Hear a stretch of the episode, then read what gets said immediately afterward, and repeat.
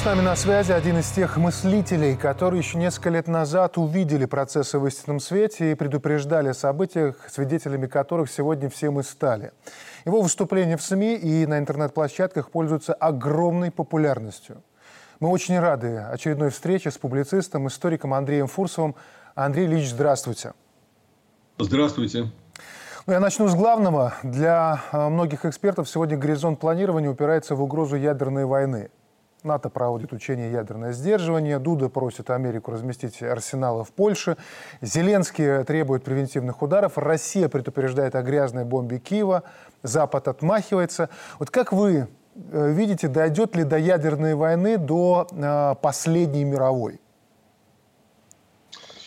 Ну, я думаю, что э, шансы на мировую войну ядерную но они не столь велики. Ну и не стоит обращать внимание на то, что говорят Дуда, Зеленский. Это все карлики э, политической жизни, просто несерьезные. Это несерьезные люди. Важно, что говорим мы и что говорят наши так сказать, противники, которых еще недавно называли партнерами. Э, я думаю, что э, хватит ума у противоположной стороны не доводить э, до опасной черты. И дело даже здесь не в том, что э, Байден не вполне адекватен, скорее всего, страдает Альцгеймером. Кроме него есть военные, а кроме того, есть хозяева, которые стоят над ними всеми. Ядерная война никому не нужна, и, скорее всего, если такие люди, как Зеленский или Дуда, попытаются что-то сделать, я думаю, что их, скорее всего, должны одернуть. Хотя то, что мы вступаем, уже вступили в военную эпоху, причем вступили еще в Сирии, ну, это совершенно, э, совершенно точно. А вот, Андрей Ильич, а вот перед такой угрозой мир, причем я уточню, не западный мир, он готов э, не просто наблюдать за противостоянием по оси Россия-НАТО, но как-то, знаете, пересобраться, что ли. Ведь Запад устами Барреля очень четко рисует мрачную картину для других. ЕС – дивный сад, а вы там весь остальной мир – это джунгли. Ну, вообще, вот эта фраза Барреля, э, ну, во-первых, она российская, но меня она насмешила вот чем. Дело в том, что Европа сейчас, сейчас вот э, европеизация Украины, це Европа, она оборачивается украинизацией Европы. Идет деиндустриализация Европы. Вот этот э, конфликт на Украине, он уничтожает европейский средний класс и уничтожает Европу. Это из Европы капиталы бегут в Соединенные Штаты. Я хочу напомнить, что 25 января э, корпорация Рент э, подготовила документ для АНБ, ЦРУ, и хакеры его вытащили, и он есть в сети. Документ этот называется 25 э, января 2022 года. Ослабле... Спасение Америки, ослабление Германии. Там открытым текстом написано, что ситуация в Америке такова, что без материальных и финансовых ресурсов извне она не сможет э, выстоять. Есть только два источника, откуда взять эти ресурсы. Китай или Евросоюз. Но Китай – это субъект мировой политики, в отличие от Евросоюза, который неполноценный политический орган.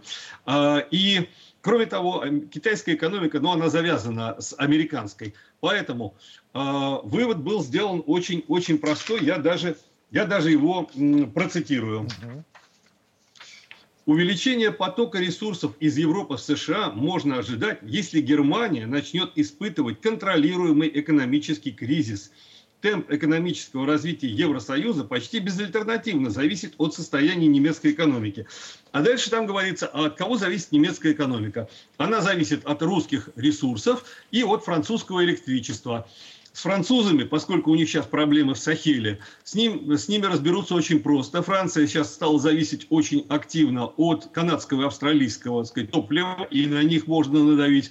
А по поводу немецких, э, немецко-российских экономических связей было сказано так, я цитирую дословно.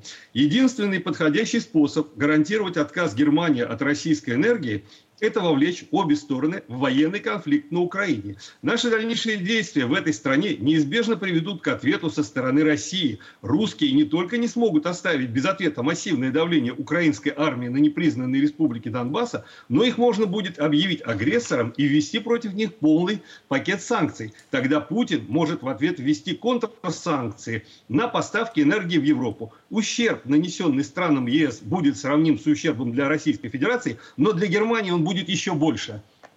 Вот одна из главных причин э, той каши, которую заварили англосаксы угу. на нашей границе с помощью укронацистов. Поэтому, когда Барель говорит, что вокруг джунгли, ну, может быть, джунгли, но тогда Европа это просто пустыня. Мои знакомые недавно проехали по Европе. Говорят, что такого количества бомжей, которого они видели во Франции, Австрии и Италии, они не видели никогда.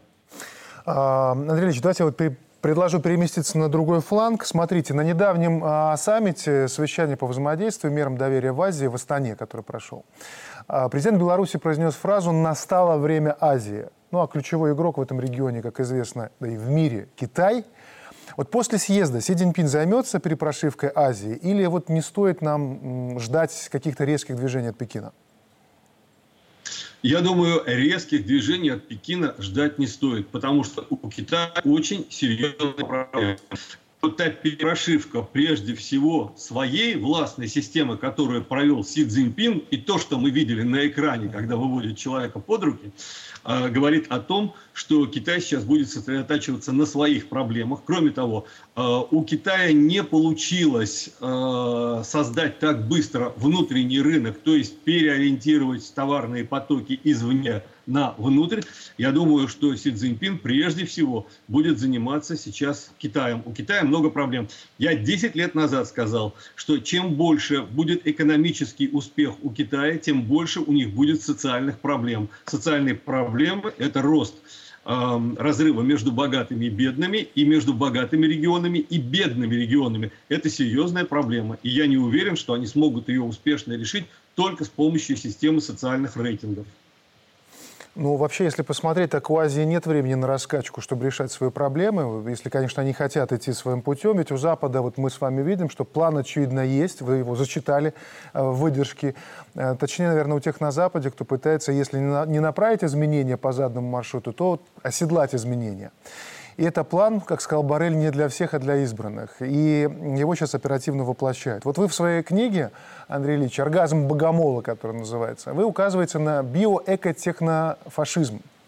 Это ведь не только про ковид, это и деиндустриализация всего мирового производства, что мы видим, как вы сказали, на примере Германии, которая отрезает от энергоресурсов. То есть мы видим, что у Швабы и компании получается. Но вопрос у меня в другом. А что у них не получается? Вы знаете, у них в значительно большей степени не получается. А Шваб в своей книге знаменитой, которую он написал в соавторстве с Малере, а скорее всего Малере он написал, а Шваб поставил а, подпись, там написано три угрозы для установления нового мирового порядка. Это сопротивление людей, это нехватка времени, им на все про все нужно 5-7 лет. И третье если какая-либо из трех крупных стран, США, Китай или Россия, выйдут из этого проекта, то он завалится. Но вот Россия вышла из этого проекта, а США, США, сказать, трясет.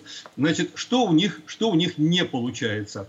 Совершенно понятно, что вот ковид своих задач, которые на него возлагали, он не оправдал. Такого количества смертей, которого ожидали, он не принес. И кроме того, такого сопротивления, которое получили меры антиковидные в той же Канаде или Франции, они не ожидали. Поэтому обратите внимание, уже в конце 2021 года журнал «Экономист», который принадлежит отчасти Ротшильдам, отчасти Фабианскому обществу, объявил в следующем году, то есть в 2022 году, эпидемии не будет. И Гейтс подтвердил э, тоже то же самое. И совсем вишенка на торте. Э, Институт здравоохранения Италии в конце 2021 года опубликовал данные. Оказывается, 97,1% смертей, которые приписывали ковиду, ковиду отношения не имеет.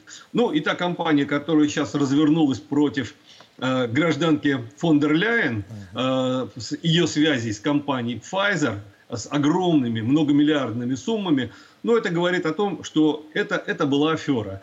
Значит, э, очень показательно, что уже в 2021 году Шваб заговорил о том, что ну, важен не Шваб, Шваб – это говорящая голова, о том, что страшнее обычных э, эпидемий, киберэпидемий, киберпандемии. И вот по сравнению с ними ковид может оказаться такой, сказать, вот детской, детской игрушкой.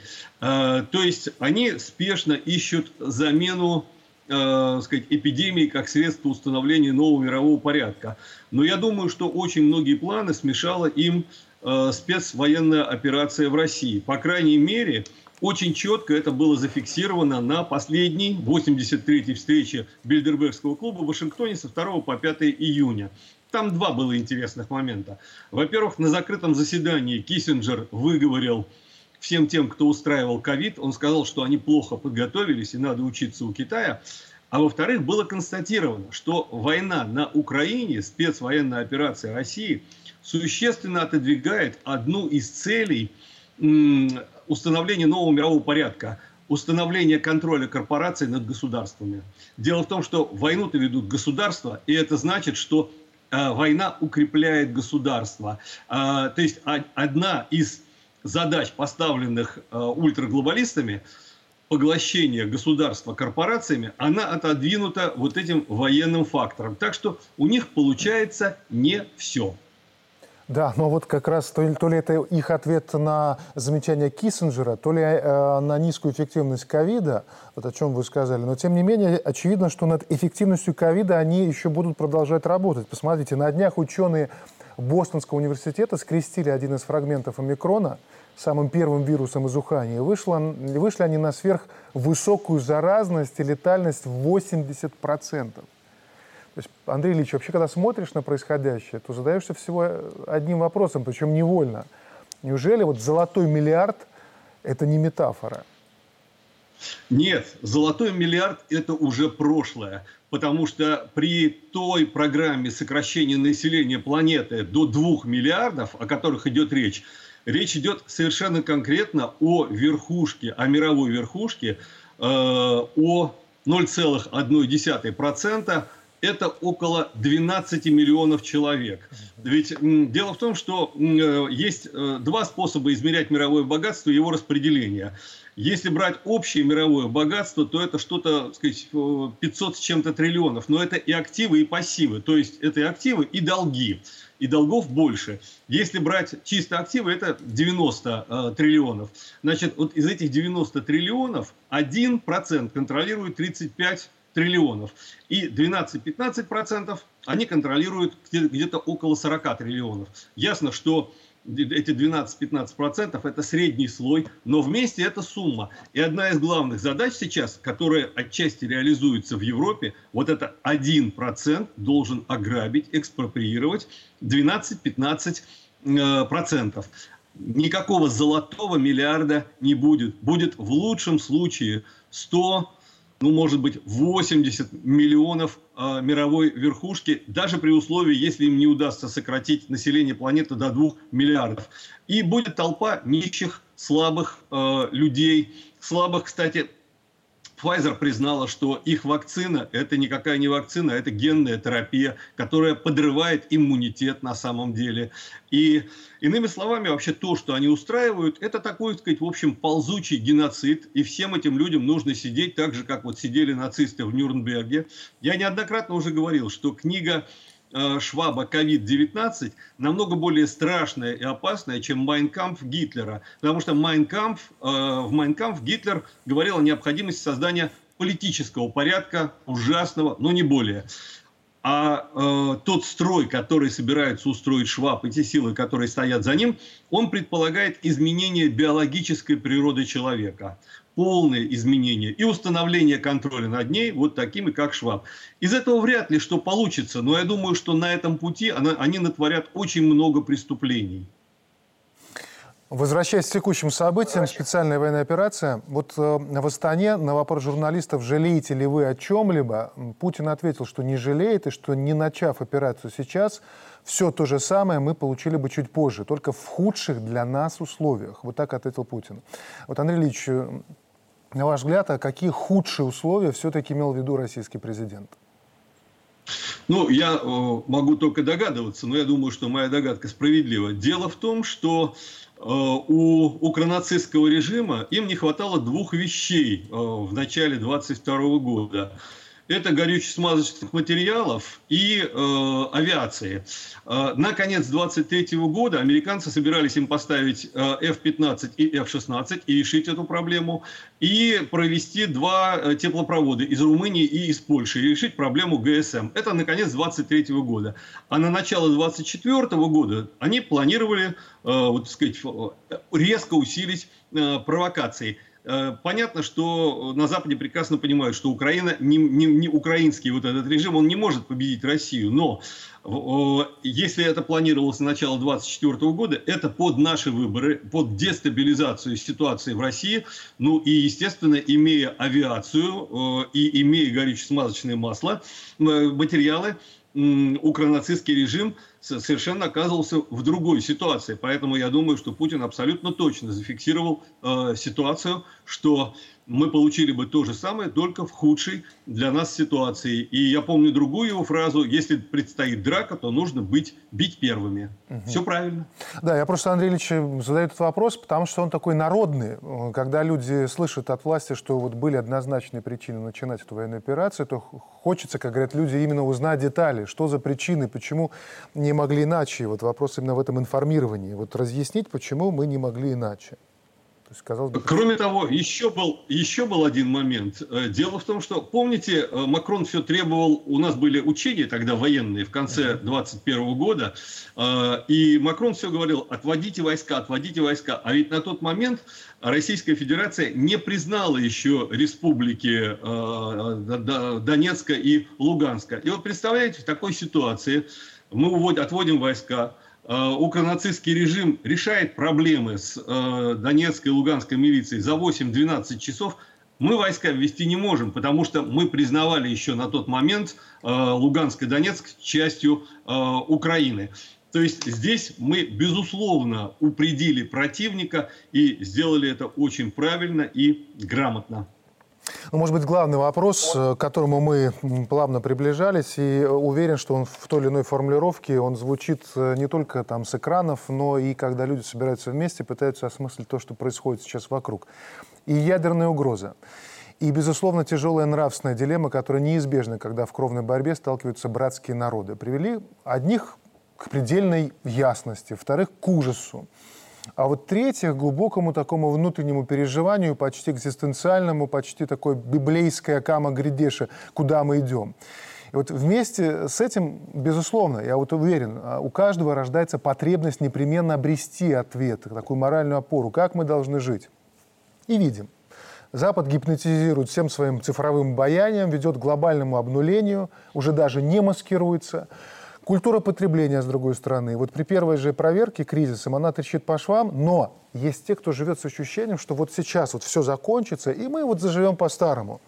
Но разве вот будет по-старому? Разве такое возможно? Кажется, как они могут так мыслить? Вот, Андрей Ильич, у меня вопрос такой. Вот если у вас понимание образа будущего от точки А мы идем – к точке Б. И что это за точка Б должна быть? Не будет, если мы пойдем по их сценарию, а должна быть, которую мы еще способны как-то сформировать самостоятельно. Ну, есть, э, знаете, есть э, в немецкой философии классической есть понятие должное и сущее, э, и не надо их путать. Ну, должное, то, что мы хотели бы, это социально справедливое общество, понятно, что, сказать, в общем, образ позитивный понятен. Но жизнь, она совершенно по-другому устроена. Э, тот момент, который мы переживаем сейчас, заключается в том, что сломался старый мир. Он уже точно сломался. И для многих людей, вот особенно людей моего поколения и чуть-чуть помоложе, которые застали поздний Советский Союз, при всей критике в адрес позднего Советского Союза это была спокойная жизнь с уверенностью в завтрашнем дне. Вот одна из особенностей нынешней жизни заключается в том, что этой уверенности стало значительно меньше. И к этому нужно э, привыкать. А, вообще, нужно сказать, что период истории, который был после окончания Второй мировой войны и закончился э, разрушением Советского Союза, вот эти 45-50 э, лет, но это был уникальный период в истории. Это была спокойная жизнь. Э, аналог я вижу только два аналога я вижу этому. Это после Наполе... период после наполеоновских войн в Европе и Римская империя э, второго века нашей эры. Такие периоды бывают очень-очень короткими. Вот сейчас мы вступили в новый период слома одной системы и возникновения нового. Это очень, так сказать, такое серьезное потрясение, и он требует от людей двух очень простых вещей, простых на первый взгляд, воли и ума. Ума, чтобы понять ситуацию и не паниковать, и понять, что вот как прежде уже не будет, и воли, чтобы создать, сопротивляться обстоятельствам и создать на нашем пространстве, которое нам принадлежит, Северная Евразия, братские народы славянские, э, создать ну и другие народы, которые проживают на этой территории коренные, э, создать общество ну, максимально возможной социальной справедливости. Вообще ни одного стопроцентно справедливого общества не, бывает.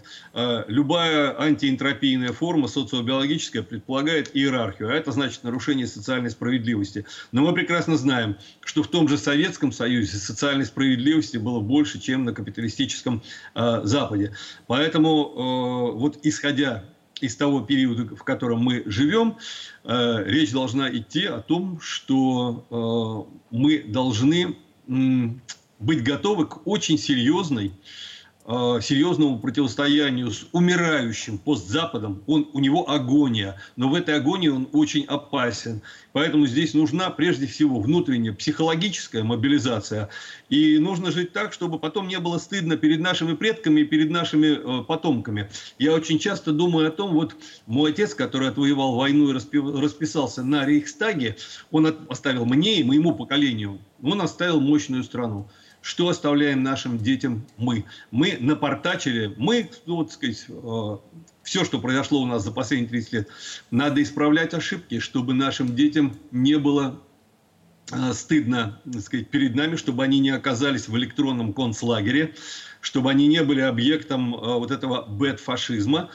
Нужно быть готовыми к тому, что мы живем в странном мире, где грань между войной и миром вообще сейчас стерта. А, это непонятная ситуация. То есть в одной, в одной части мира так сказать, идет война, а рядом где-то где, мир.